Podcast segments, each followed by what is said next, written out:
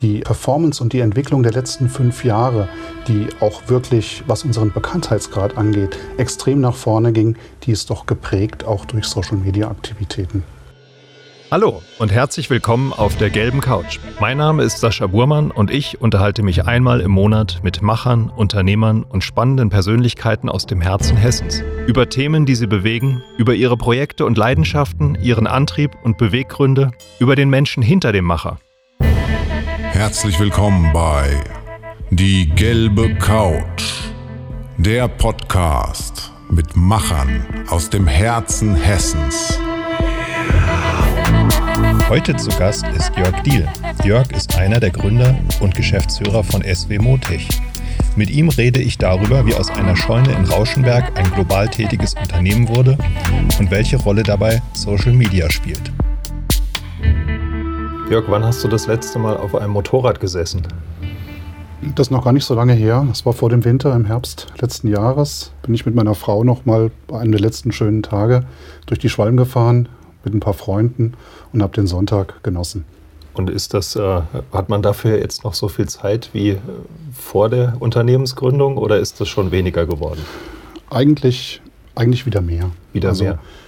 Es kam ja aus der Leidenschaft heraus, äh, Motorrad zu fahren, die Idee, äh, auch eine Firma zu gründen. Und dann durch, durchläuft man verschiedene Zyklen. Die Firma wächst, man bekommt Kinder, man baut ein Haus und so weiter. Aus dem Hobby wird ein Beruf dann ist es nicht mehr das Hobby, wie es mal war vielleicht. Und jetzt werden die Kinder größer, die Firma wächst, die Firma ist größer geworden und die Zeit und die Leidenschaft kommt auch wieder zurück. Also es hat richtig Spaß gemacht und es wird mehr wieder. Mhm. Mhm. Aus der Scheune heraus ein globales Unternehmen zu entwickeln. Die Geschichte, die musst du uns heute, glaube ich, mal etwas ausführlicher erzählen. Wie hat das angefangen in der Scheune und 20 Jahre in der Vergangenheit hat sich das jetzt zu einem Unternehmen entwickelt mit 300 Mitarbeitern, hauptsächlich hier im heimischen Rauschenberg bei Kirchhain. Mhm. welche Geschichte steht dahinter? 20 Jahre Motorradzubehör ist eine lange Zeit, hätte ich nie geglaubt. Ähm, zu der Geschichte ist eine Vorgeschichte zu erzählen. Es war also nicht das Ziel, dass ich jetzt Unternehmer werde oder dass wir Motorradzubehör bauen. Es war das Hobby in den 90er Jahren mit dem Motorrad auch zu reisen, nach Afrika zu reisen, äh, mit einem Freund zusammen. Und eigentlich bin ich gelernter also ich bin BWLer, ich habe ich hab äh, eine Bankkaufmann-Ausbildung absolviert, ich habe Bankbetriebslehre in Marburg studiert, Wirtschaftsprüfung, Bankbetriebslehre, also eher mit Zahlen groß geworden. Und das Hobby war Motorradfahren. Und ähm, dann war, ich glaube, das war 1999, ja klar, 20 Jahre, mhm. ähm, war die Entscheidung, werde ich jetzt Banker oder werde ich jetzt Unternehmer? Und ähm, das war eine schwierige Entscheidung, denn ähm, naja, Motorradzubehör, das war so ein Thema. Ne? Also meine Eltern fanden das nicht so ganz spannend. Äh, die hätten mich doch lieber als Banker gesehen. Sicherer, sichererer Arbeitsplatz. Ist die Frage, ob das wirklich auch nachhaltig so sicher gewesen wäre. Aber die Entscheidung ist gefallen. Wir haben gesagt, wir machen das, wir versuchen das, wir geben uns ein halbes Jahr. Die Idee war ursprünglich, wir sind mit dem Motorrad durch die Wüste gefahren, dann hatten wir so ein bisschen exotisches Zubehör. Wir waren in Libyen, Marokko und äh, dann haben wir Hecktanks gebaut. Wir dachten nämlich in Libyen, naja, da braucht man zusätzlichen Kraftstoff, weil äh, Wüste. Aber wir haben jetzt nicht so richtig bedacht, ist ein Ölland und überall waren Tankstellen. Benzin war frei, äh, frei ist gut, da mussten wir auch gar nichts für bezahlen, lustigerweise. Und das war so die, die, die Idee. Und äh, das haben wir vermarktet, haben wir gedacht, da können wir uns ein bisschen Geld verdienen, die Studentenkasse aufbessern, um dann das nächste Mal wieder nach Afrika zu fahren. Und daraus ist das äh, irgendwie wirklich äh, von, von, von ganz unten und ganz einfach gestartet. Aber damals war schon für uns irgendwie klar, wir machen was anderes, was andere nicht haben. Und wir versuchen das gut zu machen. Das ist eigentlich, das sind wirkliche Kernkompetenzen, die wir auch bis heute äh, als, als wesentlich erachten in unserer Firma. Ja, und dann wurde das immer größer, ähm, zum Leben zu wenig, zum Sterben zu viel. Das war dann der Scheidepunkt und wir haben dann gesagt, wir machen das. Meine Frau, die, mit der ich damals schon zusammen war, ist bei der Polizei, beim Bundesgrenzschutz. Der Plan war, ich mache das Teilzeit, meine Frau arbeitet Vollzeit. Äh, wenn das nicht so richtig läuft, meine Eltern, die mich für verrückt erklärt haben, waren, standen auch dahinter und so ging das los. Mein Mitgründer ist ein Musikfreund von mir, mit dem wir haben zusammen in der Band gespielt. Der ist Schlosser. Also ich habe eher den kaufmännischen Part, auch bis heute. Der Kollege ist Handwerks-Industriemeister. Ähm, und der dritte im Bunde, mit dem ich nach Afrika gefahren bin, der ist Maschinenbauingenieur. Also so haben wir ganz unterschiedliche Kompetenzen und wir sind dann in dieses Abenteuer gestartet. Und mit welchen Produkten habt ihr angefangen und wie habt ihr die vor allem an den Mann gebracht? ja, die Produkte, das waren ähm, Hecktanks für Motorräder, um mehr Kraftstoff zu haben. Typischerweise sind die Tanks ja vorne über dem Motor. Wir haben dann Zusatztanks mit Benzinpumpe nach hinten gebaut, um mehr Kraftstoff zu haben. Dann haben wir auch äh, das eine oder andere Gepäcksystem, um dann auch äh, ja, Gepäck zu verstauen für solche langen Expeditionsreisen oder längeren Reisen. Und ähm, einen Motorschutz, der der auch starken Steinschlag aushält, mit Wasser und Werkzeugfach integriert. Also was, was man eigentlich gar nicht braucht hier. Aber was cool aussah und was irgendwie gefallen hatte, wir wurden auf der Fähre schon von äh, Genua nach Tunis, äh, war das typischerweise. Da sind wir schon von anderen Motorradfahrern gefragt worden. Und, äh, und so kamen die ersten Geschäfte. Und das, wir haben eine Anzeige geschaltet in der Zeitung, wir haben was zu verkaufen und dann haben sich welche gemeldet. Tagsüber habe ich studiert, nachmittags habe ich dann das, den Anrufbeantworter abgehört und äh, Bestellungen rausgesandt. Ganz, ganz einfach. Ihr feiert dieses Jahr 20-jähriges Bestehen mhm. und ähm, habt inzwischen 300 Mitarbeiter verkauft. Wie viele verschiedene Produkte in der Produktentwicklung im Moment? Mindestens 2500, genau weiß ich es nicht. Äh, mittlerweile ist die Firma tatsächlich so groß geworden, wie wir nie gedacht hätten. Und zwischen dieser Gründung und dieser Größe liegt ganz, ganz viel dazwischen. Wir haben in Tschechien, in Brünn, eine weitere Firma. Die 300 Mitarbeiter teilen sich in verschiedene mhm. Standorte auf. In Tschechien produzieren wir eigentlich auch schon seit 19 Jahren.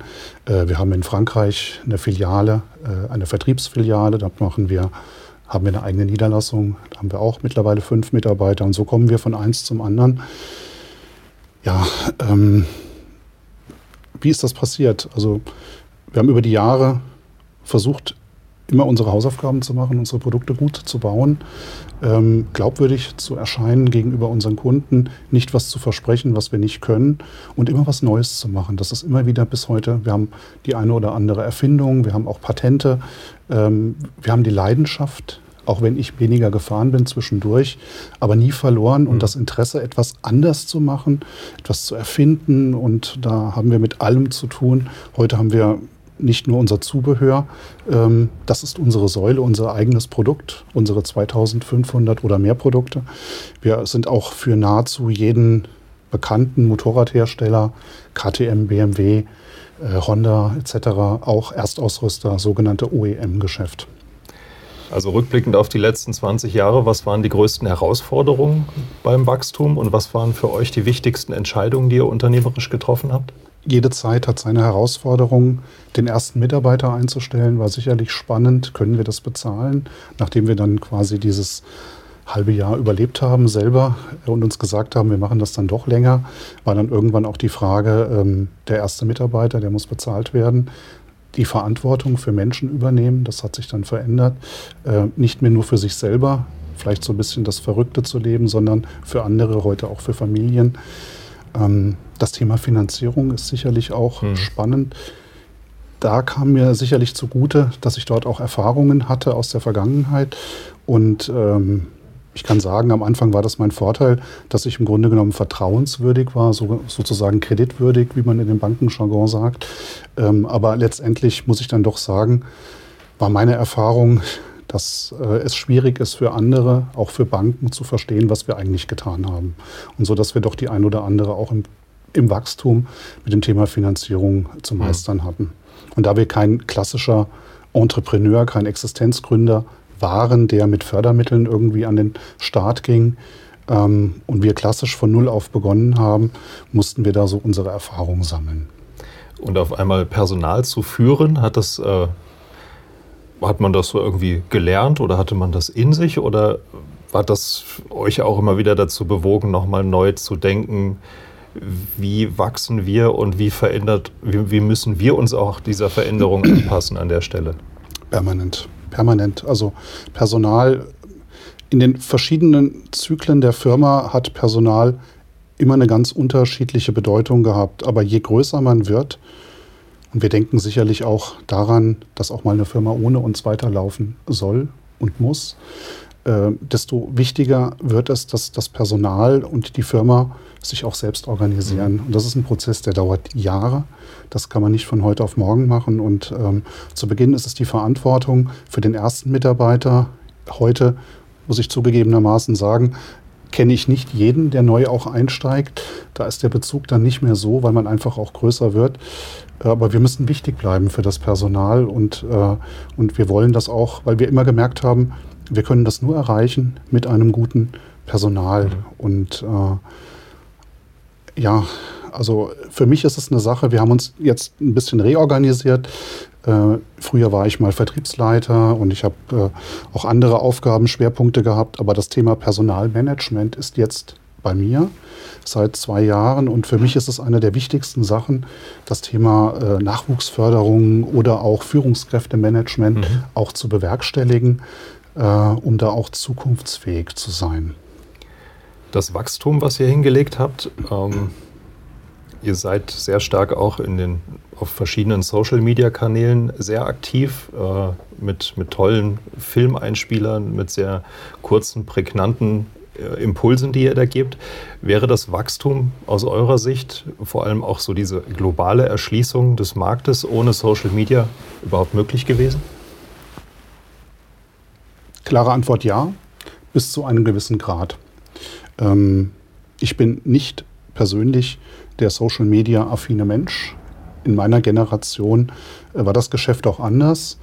Ähm, in den ersten Jahren äh, habe ich den Vertrieb ja geleitet, wie ich sagte, ähm, haben wir das sehr stark, das Geschäft war über den Handel und den Großhandel geprägt. Äh, es gab nicht diese Online-Präsenz. Äh, der Katalog, der physische Katalog hatte eine besonders hohe Relevanz und bis heute haben wir das Vertriebssystem, das wir in den anderen Ländern ähm, sogenannte Importeure haben. Das sind Exklusivhändler, Großhändler, die die Ware lagern und in eigener Rechnung an den Händler oder den Endverbraucher verkaufen und das mit Exklusivitäten. Äh, in Zeiten von Geoblocking etc. verändert sich der Markt fundamental. Und auch Social Media ist ein Thema, was bei uns vielleicht in den letzten vier, fünf Jahren eine, ex eine extrem hohe Bedeutung bekommen hat. Aber in den ersten 15 Jahren, um es zu sagen, haben wir ja auch schon den ja. Export erobert. Deswegen klares Ja, es geht auch ohne. Aber die Performance und die Entwicklung der letzten fünf Jahre, die auch wirklich, was unseren Bekanntheitsgrad angeht, extrem nach vorne ging, die ist doch geprägt auch durch Social-Media-Aktivitäten. Was ist euer, euer Fazit daraus unternehmerisch? Wie geht ihr jetzt weiter mit dem, mit dem Thema Marketing und Social Media um? Wir sind, meine beiden Mitgründer, äh, aus der Anfangszeit. Mittlerweile sind wir ja vier Inhaber. Wir haben später uns mit der Firma Bex Connection zusammengeschlossen. Deswegen kam dann später auch noch der Herr Kessler dazu als vierter Mitinhaber. Aber im Kern in den ersten Jahren äh, waren wir zu dritt und die beiden anderen sind technisch geprägt. Maschinenbauingenieur, Meister. Wir brauchten Produkte. Ich bin der einzige Kaufmann, ich musste mich da durchsetzen. Wir hatten kein richtiges Logo, war auch alles egal. Hauptsache das Produkt. Der Handwerker sagt, das muss passen. Der Konstrukteur sagt, das muss so gebaut werden, dass es irgendwie auch preiswert ist und Preis-Leistungs-Verhältnis steht. Und in meinen Aussagen, das Produkt muss schön sein, das Produkt braucht ein Logo, stand ich ziemlich alleine. Ähm, und irgendwann ist es mir dann aber doch gelungen, nachdem der Vertrieb aufgebaut wurde, der Verkauf, äh, dann auch eine Marketingabteilung ins Leben zu rufen. Und die bestand aus einer Person. Heute hat die Marketingabteilung, und das war vor etwa sieben, acht Jahren, nicht länger. Mhm. Äh, und heute haben wir mindestens 10, vielleicht sogar 13, 14 Mitarbeiter, die im Marketing tätig sind. Also die Initialisierung kam. Wir haben mittlerweile auch ähm, schon seit vielen Jahren äh, das einheitliche Logo, das geforderte. Und heute sagen auch meine Kollegen, die technisch geprägten, ohne diese Dinge hätten wir nicht diesen Erfolg mhm. erzielt, mhm. den wir zumindest bis heute haben. Das heißt, zukünftig fokussiert ihr euch auch bei den Investments für Marketing mehr in diesem Bereich? Ja. Oder habt ihr noch den Katalog? Wir haben den Katalog. Ähm, wir werden ihn auch noch weiter drucken, weil wir Motorradfahrer sind Menschen, das Motorradzubehör, ich sage immer, wir bauen etwas, was keiner braucht, aber jeder möchte. Das ist unser Ziel, weil das Motorrad läuft auch ohne Zubehör. Wir machen keine Verschleißteile, also das braucht niemand. Begehrlichkeit, mhm. Spaß, Freizeit ist das Thema. Und äh, das ist uns wichtig ähm, bei, bei, bei der Produktentwicklung. Und der Motorradfahrer, der schaut immer mehr in sozialen Medien, aber der durchschnittliche Fahrer ist 50 Jahre alt, der mag dann doch noch mal einen mhm. Katalog auch zu Hause liegen haben. Aber was sich verändert, das kann ich sagen, das ist die Art und Weise, wie wir aktive Werbung betreiben. Mhm. Da würde ich mich fast zu der These auch hinreißen lassen, dass die Printwerbung für uns nicht zukunftsfähig ist mhm. und wir dieses, äh, diese Investition derart stark eingeschränkt haben zugunsten anderer Aktivitäten wie Social Media, Google AdWords ähm, und wir sehen auch die Erfolge. Ein Erfolg daraus ist sicherlich auch euer Open House, was ihr einmal im Jahr durchführt. Wir haben gerade schon mal ein bisschen im Vorgespräch mhm. darüber gesprochen, dass ihr ähm, wahrscheinlich mit die größte Veranstaltung hier im Landkreis auch seid, jährlich mit, ihr erwartet dieses Jahr zum Jubiläum, glaube ich, 15.000 Besucher. Vielleicht ähm, erzählst du ein bisschen was über, über das Open House. Ja, das ist eine Veranstaltung, die vor sieben, acht Jahren ins Leben gerufen wurde, als wir nach Rauschenberg gingen, um Motorradzubehör zu bauen. Dann war die Frage, ob wir vielleicht irgendwie eine Rockergang sind, äh, was da jetzt für wilde Menschen kommen. Und es war eher distanziert. Man muss dazu sagen, wir als Gründer kommen alle aus der Gegend um Rauschenberg. Insofern hatten wir persönliche Kontakte, aber es gibt doch noch viele, die uns da nicht kannten und die eher mit einer wirklichen Skepsis an, den, äh, an uns rangetreten sind. Und damit wir da so ein bisschen äh, Aufklärung betreiben und nicht so die wilden Rocker in irgendeiner Bude sind, haben wir gesagt, wir machen ein Open House, um tatsächlich den Menschen zu zeigen, was wir denn tun. Es haben immer mehr gefragt, was wir da machen. Die wurden neugierig, die wollten am Anfang Motorräder bei uns kaufen oder irgendwas reparieren lassen, haben dann gemerkt, das gibt es nicht und es konnte sich niemand vorstellen, was wir wirklich tun. Und aus dieser kleinen Veranstaltung hat sich dann raus entwickelt, dass wir dann auch ein bisschen Marketing betrieben haben, als wir das dann auch hatten zum Thema Produktpräsentation und mit meinen Kollegen im Marketing, die das dann auch wirklich auf einer sehr, sehr professionellen Art und Weise übernommen haben, ist da eine echte Großveranstaltung geworden. Wir hatten letztes Jahr 15.000 Besucher an zwei Tagen. Vor zwei Jahren waren es 5000, da waren wir schon zufrieden. Also der, der Wachstum, der war gigantisch und äh, wir betreiben ja jetzt schon Werbung äh, in Facebook und in den sozialen Netzwerken für die Veranstaltung, Mundpropaganda etc., alles was dazukommt. 20.000 bei schönem Wetter. Okay. Das wäre natürlich der Hammer. Ja. Da bin ich gespannt drauf. Ich werde auch kommen. Ich auch. Standort Rauschenberg ähm, hast du gerade schon angesprochen. Ähm, mit all dem Wachstum und all der Skepsis gab es auch mal Überlegungen zu sagen, wir verlagern uns mit der Firma irgendwo anders hin? Also ich würde lügen, wenn ich sagen würde, wir haben nicht mal darüber diskutiert, ähm, über die Wertigkeit des Standortes und welche Alternativen wir hätten, woanders hinzugehen. Insgeheim kommen wir aus der Region, wir stehen zu der Region und wollen eigentlich auch dort bleiben. Ähm, es gibt keinen Punkt, der uns dazu wirklich veranlasst hat zu sagen, wir gehen ganz woanders hin. Ähm, der Standard hat Vorteile und Nachteile. Auch das, damit gehen wir offen um. Wir diskutieren darüber, auch mit dem Bürgermeister, auch mit, mit, mit den Menschen. Der Vorteil ist sicherlich, äh, wir kennen dort das Umfeld. Am Anfang war das sehr gut für uns. Es ist für uns relativ günstig gewesen. Ähm, es gab Gebäude, das war nicht so teuer. Wir konnten die ersten Mitarbeiter Vertrauens, aus dem Vertrauen herausgewinnen, weil wer will bei uns arbeiten, bei den wilden Motorradfahrern als Mitarbeiter Nummer eins, der übrigens immer noch bei uns auch arbeitet und sehr zufrieden ist.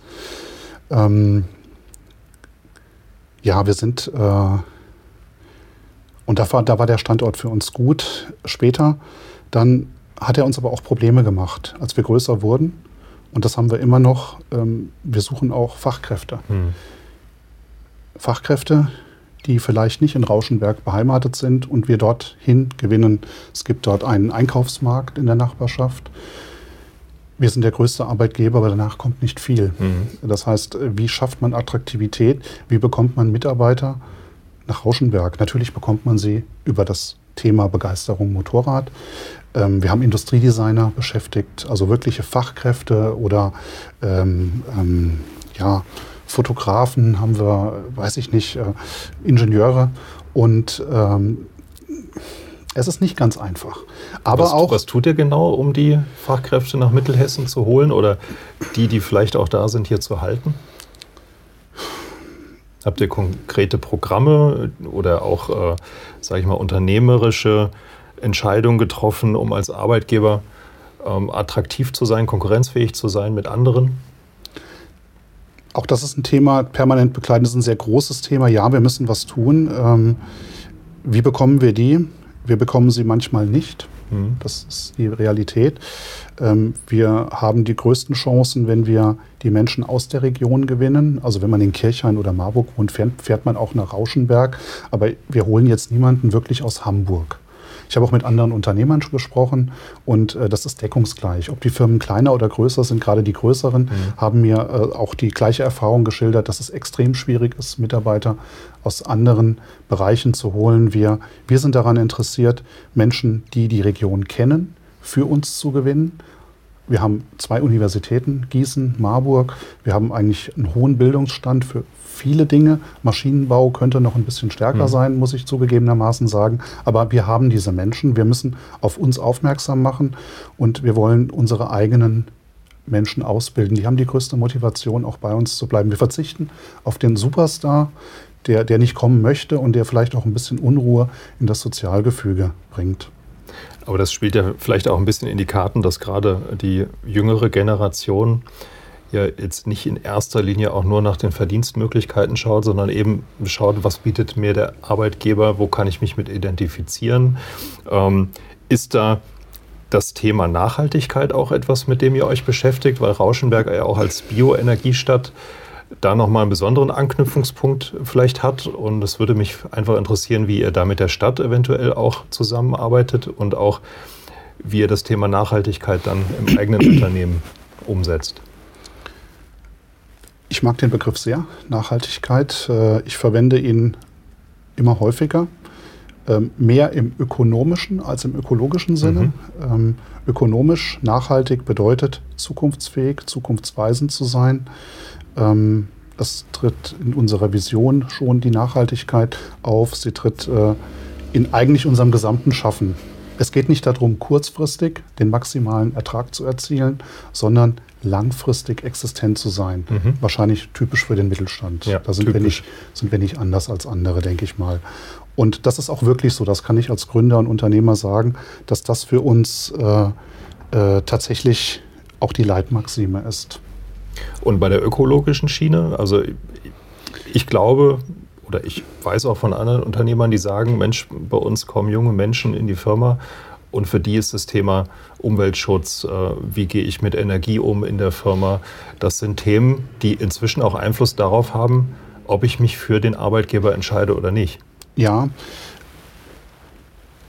ich habe zumindest das Gefühl, dass wir so stark noch nicht diskutieren darüber bei uns. Nachhaltigkeit ökologisch zeigen wir an der einen oder anderen Stelle. Wir haben äh, unser, eigentlich unser gesamtes Gebäude, und das ist mittlerweile schon größer, mit einer PV-Anlage ausgestattet. Wir, wir äh, sind an der Nahwärme beteiligt. Mhm. Unser Logistikzentrum, was wir vor zwei Jahren in Betrieb genommen haben, das ist angeschlossen an die Nahwärme. Ja, das machen wir.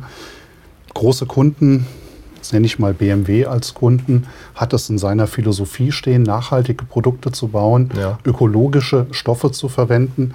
Das machen wir, ja, und wir, wir sind auch bedacht darauf, aber ich muss dazu sagen, fairerweise ist der ökonomische Punkt eher die Triebfeder. Mhm. Für unsere Mitarbeiter äh, ist wahrscheinlich bei der Nachhaltigkeit gut, wie wir das Gesamtmanagement betreiben, wie wir, wie wir als Firma dastehen. Und da ist in der Tat es wichtig, nicht nur das Monetäre zu haben, du hast es angesprochen, sondern auch andere Dinge. Da wollen wir jetzt, und das ist eigentlich meine Aufgabe in dem Personalmanagement, mhm. andere Werte schaffen für Mitarbeiter, die es attraktiv macht, bei uns mhm. zu arbeiten. Ich habe bei euch ein Foto gesehen mit einem Roboterarm, der in der Fertigung aktiv mhm. ist. Ähm, ist das für euch auch? Klar muss man sich mit, mit Digitalisierung, Automatisierung wahrscheinlich jetzt auch im Wachstum immer stärker beschäftigen. Ist das tatsächlich etwas, wo ihr dem Fachkräftemangel begegnen könnt, indem ihr mehr Roboter einsetzt? Ich war neulich mal bei einer Veranstaltung, da hat ein Unternehmer sich vorgestellt und hat gesagt, ich habe X Mitarbeiter und Y Roboter. Das fand ich sehr prägend, sehr spannend. So könnten wir das auch machen. Wir haben neben den äh, vielleicht 250 Mitarbeitern, 300 Mitarbeitern äh, sind es noch nicht ganz, äh, haben wir auch zehn Roboter und es werden mehr. Mhm. Auch dort wachsen wir. Ähm, Fachkräftemangel mit dem Roboter? Nein, definitiv nicht. Fachkräftemangel hat eine andere Ursache. Ähm, der Roboter ist eine Automatisierung. Ähm, die ist wichtig, definitiv, aber für mich ist die, die, Waschmaschine ist vielleicht ein gutes Beispiel. Die Waschmaschine hat das äh, Waschen mit der Hand abgelöst. Ich weiß nicht vor wie vielen Jahren, vielleicht mhm. vor 70 Jahren. Und ähm, deswegen freuen wir uns alle, dass wir das nicht mehr mit der Hand waschen. Jeder hat das zu Hause stehen, aber eine Waschmaschine muss entwickelt werden, die Waschmaschine muss verkauft werden, die Waschmaschine muss gewartet werden und da brauchen wir die Fachkräfte auch. Es hat eine Verschiebung stattgefunden mhm. in Tätigkeiten und wenn wir die Robotik mehr und mehr einsetzen, das wird definitiv kommen, da arbeiten wir an verschiedenen Lösungen auch äh, und wir wissen, dass da auch ein wichtiger Schwerpunkt in der Investition liegen wird in Zukunft. Brauchen wir aber doch Menschen, die die auch bedienen können. Das heißt, gerade der, es wird einfache Tätigkeiten, werden es, wird es weniger geben, aber deswegen braucht man umso mehr Menschen, die diese Technik auch bedienen können. Mhm.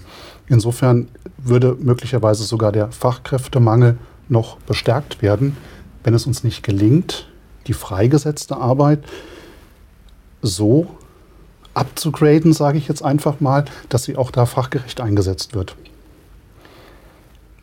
Spannendes Thema, kann man mhm. wahrscheinlich mal einen extra Podcast draus machen. Ähm, aber was mich persönlich auch sehr interessiert, wir haben vor zwei Jahren eine große Veranstaltung zum Thema autonomes Fahren, Elektromobilität gemacht.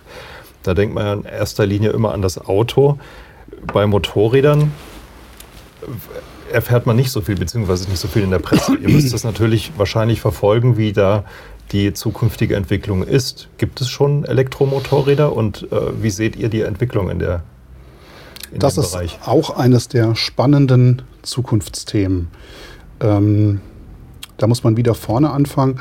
Oftmals wird die, die, technologische Entwicklung des Motorrades ist nachgeschaltet nach dem Auto. Das Automobil ist einfach sehr viel stärker. Mhm. Das Automobil hat aber einen anderen Anwendungsbereich. Das ist ein ähm, das, ist, das gehört zum täglichen Leben. Ähm, das ist ein Gebrauchsgegenstand. Das Motorrad ist es nicht. Das war es früher mal nach dem Krieg für die Menschen und die verfluchten das Motorrad dann. Die waren froh, dass sie ein Auto hatten. Heute wünschen sich die Menschen Motorrad und die machen das nur aus der Freizeit. Und ein Motorrad, das muss auch ein bisschen riechen. Das darf laut sein. Ähm, das ist Emotion. Ähm, das macht das Thema Elektromobilität mit dem Motorrad noch ein bisschen schwierig in den Berührungspunkten. Nichtsdestotrotz wird es und, und gibt es Entwicklungen und es wird auch eine Zukunft sein. Ob der Verbrennungsmotor tot ist, ich glaube, die Emotion wird so lange bleiben, solange es nicht wegreglementiert wird. Mhm. Aber ähm, es wird die Elektromobilität mal, mindestens hinzukommen. Wir haben einen amerikanischen Anbieter, Zero Bike, ähm, der auch bei unserem Open House ausstellt. Da kann man auch testen und fahren.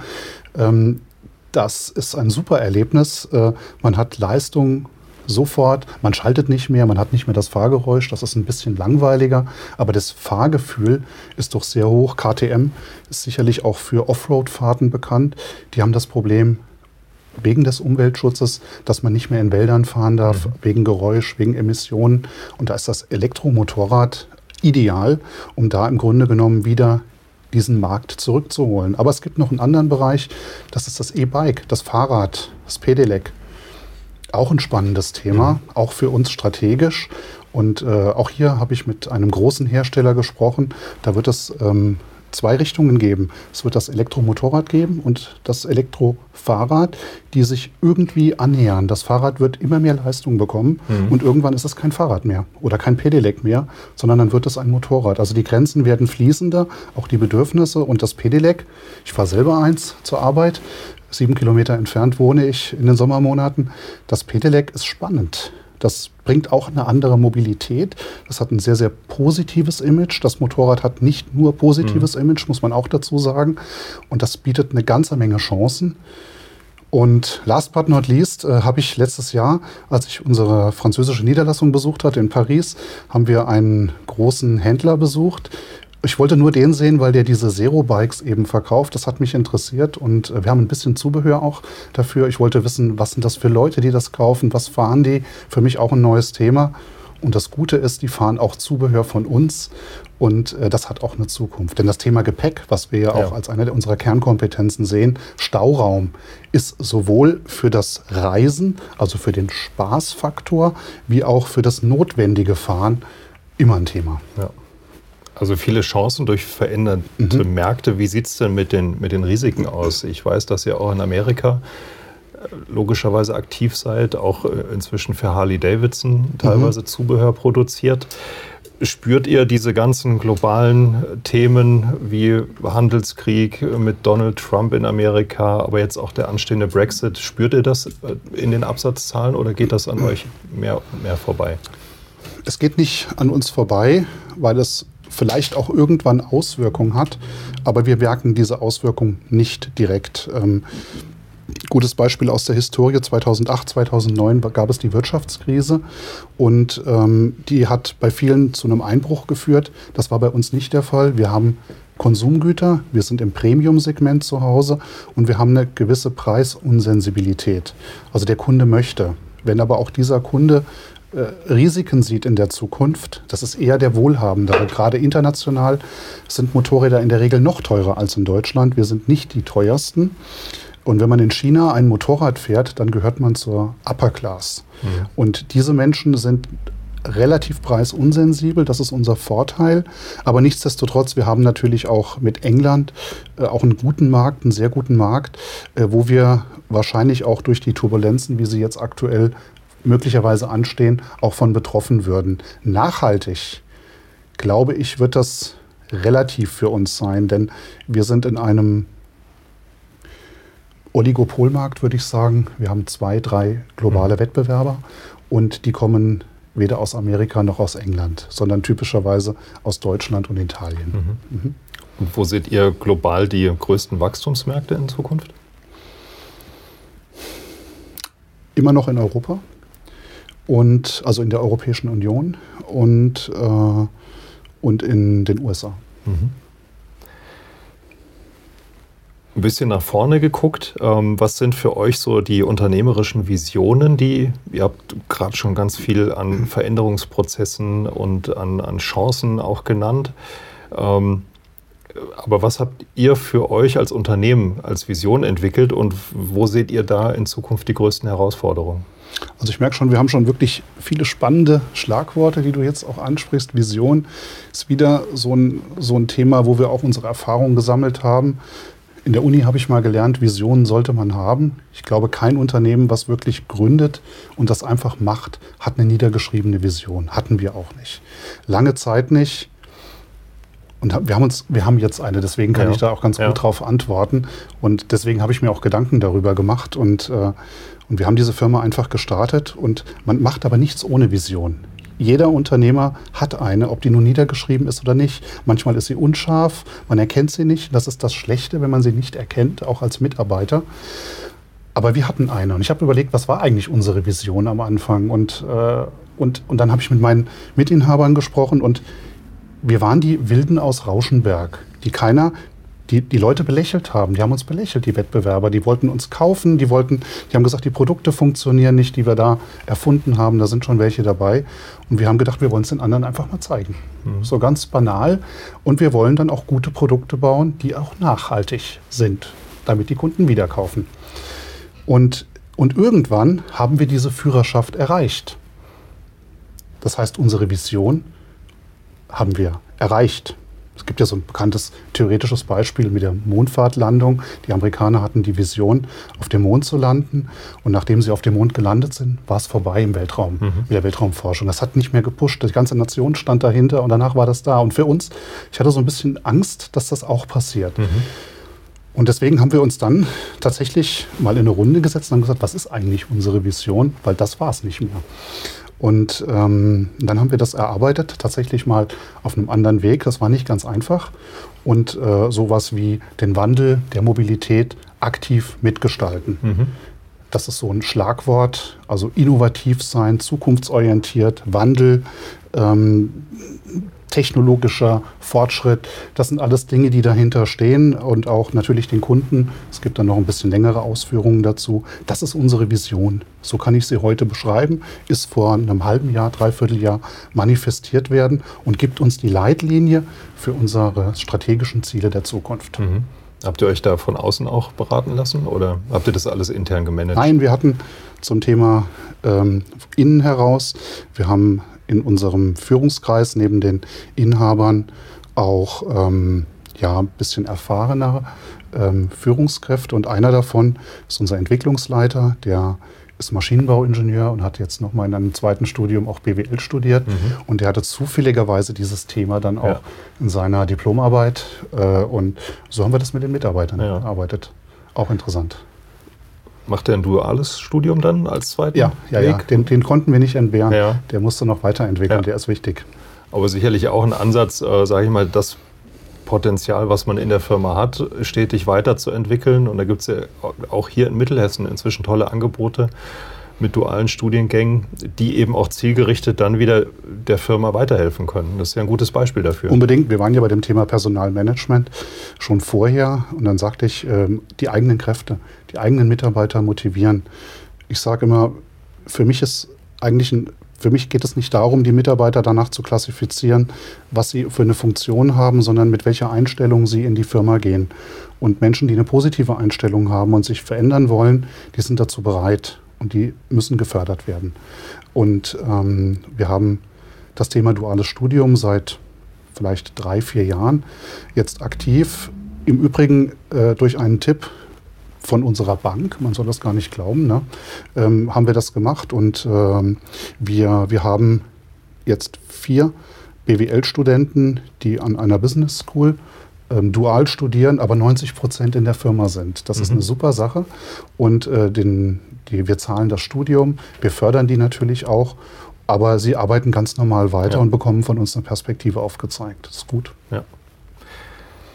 Leidenschaft war auch ein Stichwort, was du genannt hast. Man hört das ja raus, mit welcher Leidenschaft du auch über die eigene Firma, über das, was ihr erreicht habt, redest, über eure Zukunftsvisionen. Ähm, bei aller Leidenschaft für das eigene Unternehmen, der Mensch Jörg Diel, hat der auch noch Zeit für was anderes außerhalb der Firma Leidenschaft zu entwickeln. Das sollte er haben und das muss er haben. Und das muss er sich auch manchmal den Spiegel vorhalten. Hat er da genug Zeit und nimmt er sie sich? Ja, ich habe die Zeit. Ähm, die Firma steht im Mittelpunkt. Ich müsste lügen, wenn ich sage, wenn ich nach Hause gehe, dass ich nicht dran denke oder am Wochenende auch. Aber ich habe ein E-Bike, ich habe auch einen Oldtimer. Äh, den fahre ich auch gerne. Also das Thema Mobilität interessiert mich. Motorrad natürlich, aber ich wandere auch gerne oder ähm, ja, äh, ich singe in einem Doppelquartett. Ähm, das macht mir auch viel Freude. Das ist ein bisschen Ausgleich. Ja. Äh, die Firma ist trotzdem noch sehr, sehr dominant, mhm. aber es ist natürlich auch im Kopf so, dass, dass, dass der Ausgleich passen muss zwischen Arbeiten und Nicht-Arbeiten. Mhm. Das ist, muss man sich als Unternehmer immer wieder ähm, vor Augen führen. Und da haben wir auch schon mal drüber gesprochen, wenn die Kinder jetzt älter werden und irgendwann selbstständiger, dann hat man auch auf einmal wieder mehr Zeit, Motorradreisen zu machen. Die Frau fährt, glaube ich, auch Motorrad. Ja. Also Steht da was, was demnächst an, wo man sagt, jetzt äh, fahren wir mal wieder nach Afrika oder? Ja, ist tatsächlich ein Thema. Ist ein Thema. Meine Kinder sind jetzt in einem Alter, die sind Teenies oder schon jung erwachsen. Die haben jetzt nicht mehr so richtig Lust, mit Mama und Papa in jeden Urlaub zu fahren. Manche Sachen sind auch langweilig, die wir machen. Und äh, tatsächlich wird es dieses Jahr deswegen so sein, dass meine Frau und ich mit dem Motorrad äh, entweder durch Deutschland oder je nach Wetterlage dann woanders hinfahren. Das entscheiden wir ganz spontan. Da fahren wir ähm, eine gute Woche zusammen Motorrad. Dann wünsche ich euch da viel, viel Spaß, gutes Wetter und äh, darf mich ganz herzlich bedanken für das sehr informative Gespräch. Und äh, wer Lust hat, bei euch vorbeizuschauen, Open House ist wann genau dieses Jahr? Ähm, jetzt habe ich es nicht genau, Mitte Juni. Ähm, 15. 15. und 16. 15. und 16. Samstag, Juni. Sonntag? Samstag, Sonntag. Genau. Äh, wir haben 20-jähriges Jubiläum dieses Jahr. Insofern versuchen wir uns auch ein bisschen was einfallen zu lassen, dass das äh, auch weiterhin kurzweilig bleibt. Wir haben das eine oder andere auch wieder neu investiert. Also auch für die, die das schon gesehen haben, wird es immer etwas ja. Neues geben. Und natürlich gibt es Stuntshows, Spektakel, äh, Produkte und, äh, und coole Musik. Sehr, sehr spannend. Ich bin auf jeden Fall dabei. Herzlichen das Dank. Mich. Unsere heutige Folge wird unterstützt von E.ON Energie Deutschland. Die Standorte in Kassel und Gießen bieten euch innovative Energielösungen. Schaut einfach unter eon.de vorbei. Exklusiv für unsere Zuhörer sponsert E.ON einen kostenlosen Schnellcheck. Damit könnt ihr prüfen lassen, wie rentabel eine Solaranlage auf eurem Dach ist. Einfach eine E-Mail an gelbecouch.eon.de.